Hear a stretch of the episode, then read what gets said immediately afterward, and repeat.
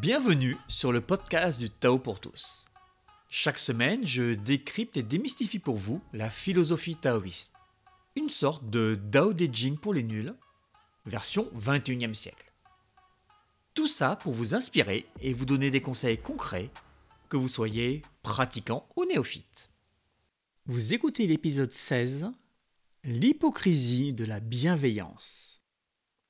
Je suis Serge Gillette et depuis 2012, j'enseigne la pratique taoïste un peu partout en France.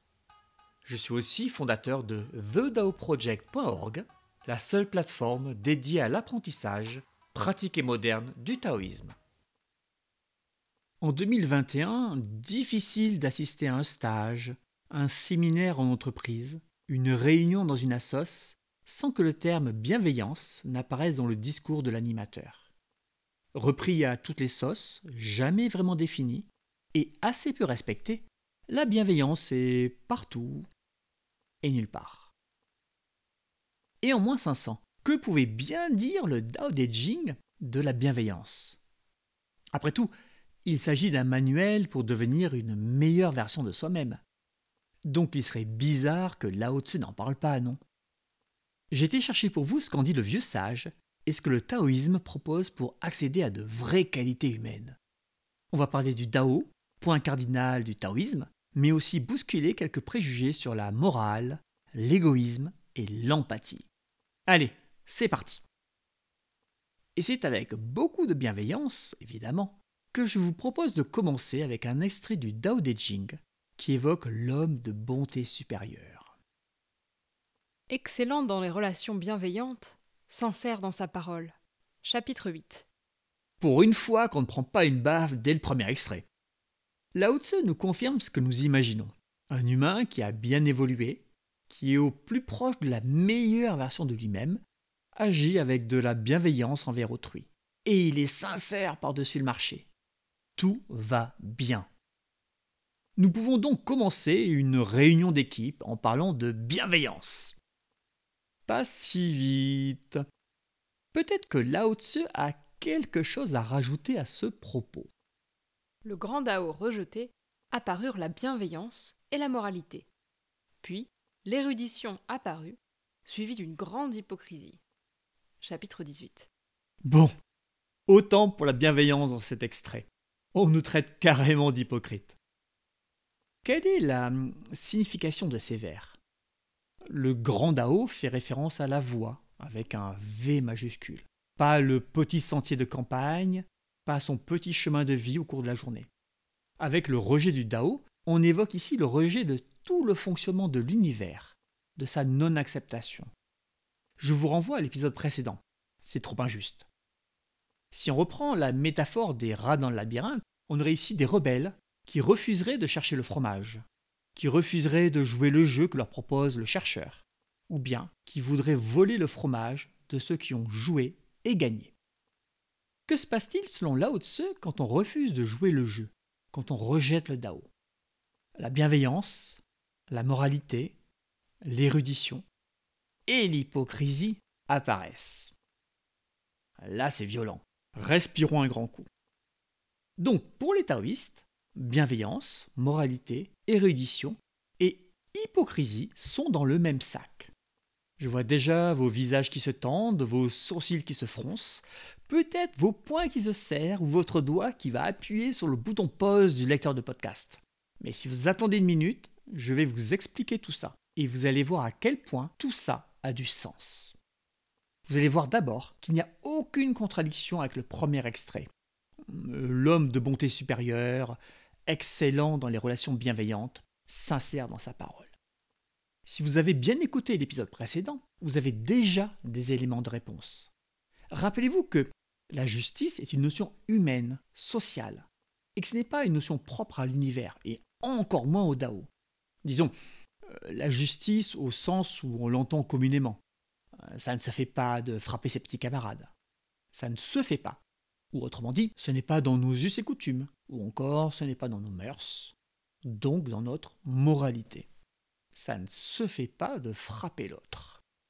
C'est une grande phrase que tout parent qui a fréquenté le jardin d'enfants a soit entendu, soit prononcé autour du bac à sable. J'ai dû la dire moi-même et sans doute plus d'une fois. Ça ne vous semble pas bizarre que nous soyons obligés d'apporter cette précision à l'enfant? Ça ne vous semble pas bizarre que nous devions répéter aussi ce message? L'enfant ne serait donc pas un être innocent, sans préjugés, pur, doté d'un comportement idéal et angélique? Celui ou celle qui a vu un gamin taper un autre avec une pelle en plastique sur le crâne sait que la bienveillance n'est pas une qualité innée. C'est pour ça qu'en tant que parents responsables, et pas que pénalement, nous imposons une morale à l'enfant. Nous lui gravons dans l'esprit, à force de répétition, un principe, une règle qu'il ne doit pas transgresser, sous peine d'être exclu de la société. C'est ce que nous faisons quand nous mettons un enfant à l'écart quand il était violent avec ses camarades de jeu. Il est puni en étant exclu du jeu. Nous lui gravons dans le crâne qu'enfreindre les règles entraîne sa mise au banc. Banc sans la lettre C, hein, même s'il se retrouve assis sur le banc pendant toute la récré. Reprenons. Nous sommes obligés d'inculquer une morale, une idée de la bienveillance au petit enfant.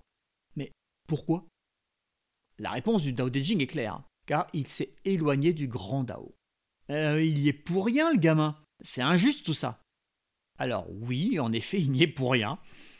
Et question justice, je vous renvoie une fois de plus à l'épisode 15.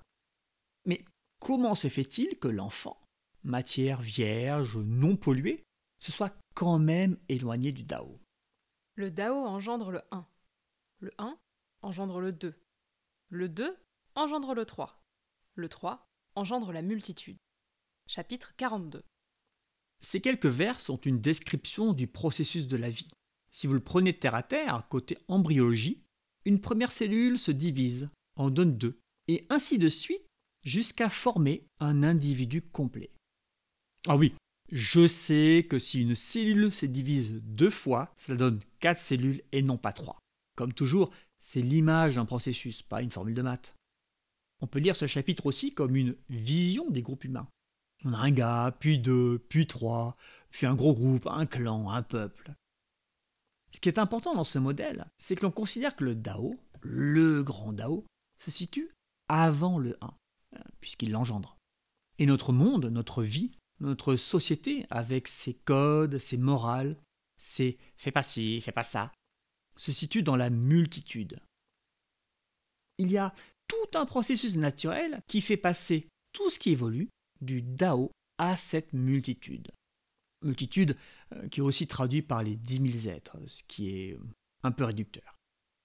Ainsi, le bambin qui vient de naître va très rapidement passer du 1, dans le ventre de sa mère, au 2. Après l'accouchement, il comprend petit à petit qu'il n'est pas sa mère. Au 3, mince, j'ai aussi un père. À la multitude, mais en fait, il y a plein de gens dans le monde. Il s'est donc éloigné progressivement du 1, donc du grand Dao. Il s'en est éloigné car c'est dans sa nature. C'est dans notre nature. Vous voilà rassuré, le bambin n'est pas responsable, et vous n'êtes pas plus un mauvais parent. Il n'y a pas de faute. Dans notre évolution, nous nous éloignons du Dao. Pas que nous le voulions, nous n'avons juste pas le choix. Pour vous rassurer, nous ne sommes pas les seuls à subir cette loi. Changeons un petit peu des allégories culinaires et allons voir du côté de la botanique. Un tournesol pose une graine, une. Il grandit pendant tout l'été, puis produit entre 1000 et 3000 fleurs. Non, non, je n'exagère pas. Ce que vous appelez communément fleurs pour le tournesol est en fait un ensemble de fleurs, toutes petites, toutes serrées les unes contre les autres. Allez, disons 1000 fleurs, qui vont être fécondées par les insectes. Et si tout va bien, chacune de ces fleurs va donner un akène, soit un fruit dur contenant une seule graine, que l'on mangera bien sûr plus tard en apéritif, euh, légèrement grillé, avec une pointe de sel ou de piment. Euh, ouais, je sais, j'avais dit que je n'en parlerai plus de nourriture. Donc nous avons un processus qui part de 1 et qui va vers beaucoup. Et nous reviendrons sur le tournesol plus tard. En résumé, nous sommes soumis à un processus naturel qui, dès le moment de notre conception, nous éloigne progressivement du Dao. Pour compenser, nous créons artificiellement une morale et des notions telles que la bienveillance, dans le but de nous cadrer, comme un effort pour ajouter du liant dans cette multitude. La bienveillance est aussi artificielle que la justice des hommes. C'est un pansement sur une plaie qui suppure. On ne voit pas la plaie, et comme ça nous ne sommes pas dégoûtés. Mais ça n'enlève pas pour autant l'infection. Nous masquons juste le problème. C'est la moumoute sur un crâne chauve. Le grand Dao rejeté apparurent la bienveillance et la moralité. Puis l'érudition apparut, suivie d'une grande hypocrisie. Comme on ne sait pas faire autrement qu'avec ce sparadrap, on justifie son emploi. Et c'est l'érudition, l'éthique, les grands textes et les religions avec leur lot de commandements.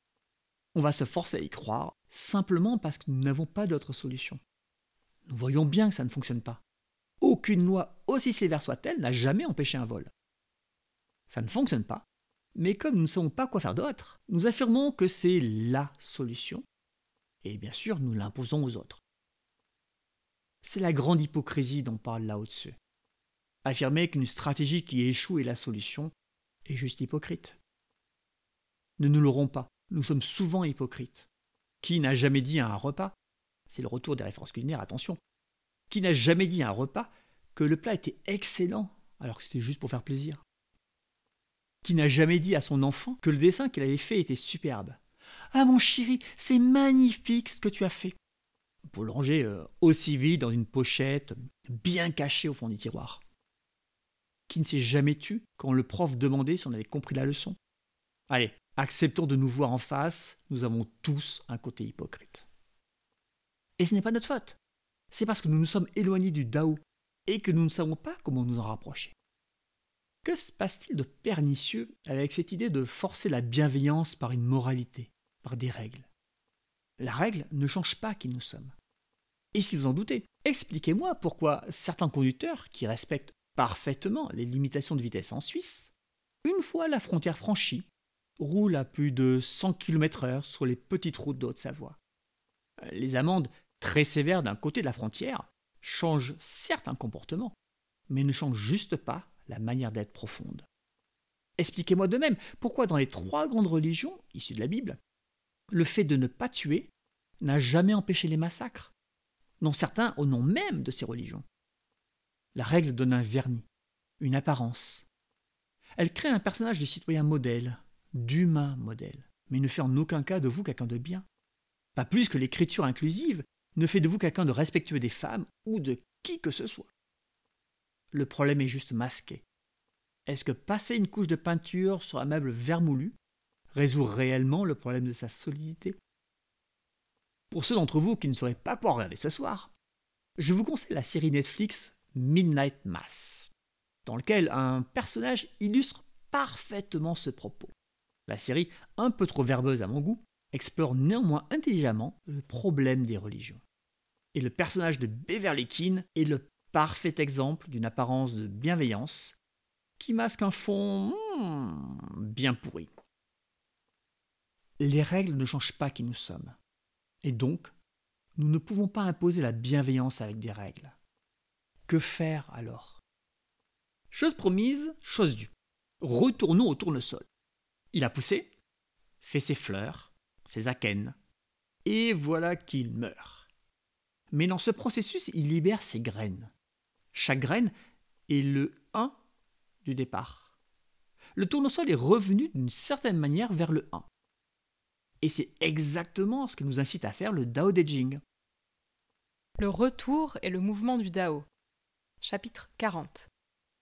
Plutôt que d'ajouter de la complexité, de la contrainte, avec toute l'hypocrisie qui va avec, si nous cherchions à revenir vers plus de simplicité, si nous cherchions à déconstruire la moralité et le code de bienveillance pour comprendre qui nous sommes, qui est l'autre, plus nous serons proches du un, plus nous serons mathématiquement proches de l'autre. Et plus nous considérons l'autre comme notre frère ou sœur, voire comme nous-mêmes. Qui veut réellement se faire du mal? Comment alors vouloir faire du mal à l'autre quand on a réellement vu que nous étions lui? N'est-ce pas là la source de cette bienveillance tant convoitée? Agir envers l'autre comme on agit envers soi. Attention, c'est très différent de ce que l'on entend souvent. Agir envers autrui comme tu aimerais qu'il agisse envers toi. Euh, pourquoi cette différence? Quand nos actions sont dictées par un point de vue personnel, centré sur nous. Ouais, je fais ça parce que j'en ai envie. On parle d'égoïsme, non? Quand on agit envers l'autre comme on aimerait qu'il agisse avec nous, on ne pense pas à l'autre. On ne pense qu'à soi, qu'à sa petite existence. Et on se dit Ouh là là, si je traite mal les autres, ils vont me le faire payer. C'est peut-être petit, peut-être mesquin, mais fondamentalement compréhensible, car c'est lié à la survie. On espère montrer un exemple à l'autre, exemple dans lequel on ne croit pas trop. Sérieusement, si on était sûr que l'autre ne réagisse pas, est-ce qu'on le traiterait avec autant d'écart? Il est facile de gifler un enfant quand il dit un gros mot, mais vais-je faire de même à un rugbyman? Ah, Je pense pas. Mon action n'est liée qu'au risque qu'on encourt ou qu'on pense encourir. Dans le second cas, quand on agit envers l'autre comme on agit envers soi, on est dans une vraie empathie, une vraie compassion. Pas celle totalement vaine où l'on souffre parce que l'autre souffre. Hein. Non, celle où on est l'autre. Celle où on traite l'autre comme soi. On le comprend comme on se comprend. On le comprend, car encore une fois, il est nous et nous sommes lui. Nous voyons donc que égoïsme et empathie peuvent malheureusement se manifester de la même manière dans le monde. On peut être courtois dans ses actions, respectueux dans son choix de mots, mais pour des raisons vraiment différentes. Fermons la parenthèse sur la différence entre égoïsme et empathie, et revenons à cette idée de retour. Toute la pratique taoïste provient de cette idée, revenir vers le 1. Pour cela, il va falloir comprendre puis éliminer les règles artificielles. C'est un beau pléonasme. Hein. Règles que nous avons ajoutées. Il va falloir se purger du plus grand nombre de choses inutiles qui nous encombrent. Et ça vous explique beaucoup de choses. Ça vous explique par exemple que dans le taoïsme, on s'occupe de soi avant de vouloir s'occuper des autres. Vouloir s'occuper des autres en premier serait vouloir se donner l'apparence du sage, du bienveillant. Ce serait juste un masque, et comme on dit en français, euh, l'habit ne fait pas le moine. On commence donc par soi, par se bonifier, par se rectifier. Agir autrement serait comme de vouloir embrasser quelqu'un alors qu'on a la tuberculose. C'est pour ça que la pratique inclut un grand travail sur la compréhension de soi, de ses problèmes, de son côté construit, de ses préjugés. C'est là le but réel du travail de l'esprit, le, le Shengong, appelé vulgairement méditation. En réalité, on ne cherche pas à être apaisé, on ne cherche pas à être détendu, on ne cherche pas la paix intérieure, tel maître Shifu dans Kung Fu Panda. On cherche à se débarrasser de ses problèmes. Et ce faisant, on se rapproche du 1. C'est cette plus grande proximité avec le 1 qui nous donne la paix, le lâcher-prise, la non-action, l'empathie. La paix de l'esprit, tout comme la bienveillance, n'est pas un but, mais simplement une conséquence. De même, nous avons un énorme travail énergétique qui a pour objectif d'aller chercher ce qui est au plus profond de nous. Oui, en nous, avant justement de pouvoir aller à l'extérieur. On ne soigne pas par magnétisme, comme on dirait en Occident, dès le début. Non, en allant au fond de nous, on va y trouver l'autre. Et là, on pourra donc se connecter à son système énergétique. Comme ça, sans difficulté, ni problème de distance. L'autre est en nous. Pourquoi y aurait-il un problème de distance? Je pourrais continuer les exemples, mais je pense que vous avez saisi l'idée. Pour résumer tout ça. Petit 1. La bienveillance imposée par des règles n'est que de l'hypocrisie. Petit 2. Débarrassons-nous de ce qui nous encombre pour revenir plus proche du 1 et donc du Dao. Petit 3. Tout le reste. Bienveillance, grande respiration, paix, harmonie, non-action ne sont que des conséquences. Et finalement, le petit 4. Le taoïsme est une méthode pour faire tout ça. Voilà. J'espère que cet épisode vous a plu. Si c'est le cas, partagez-le. Aidez-moi à faire connaître ce podcast pour qu'il serve au plus grand nombre. Venez me retrouver sur Facebook, posez vos questions. Le lien est dans la description. Et inscrivez-vous si ce n'est déjà fait pour recevoir vos cadeaux et commencer le travail sur vous. Je vous dis à très bientôt pour un nouvel épisode, tout en bienveillance bien sûr.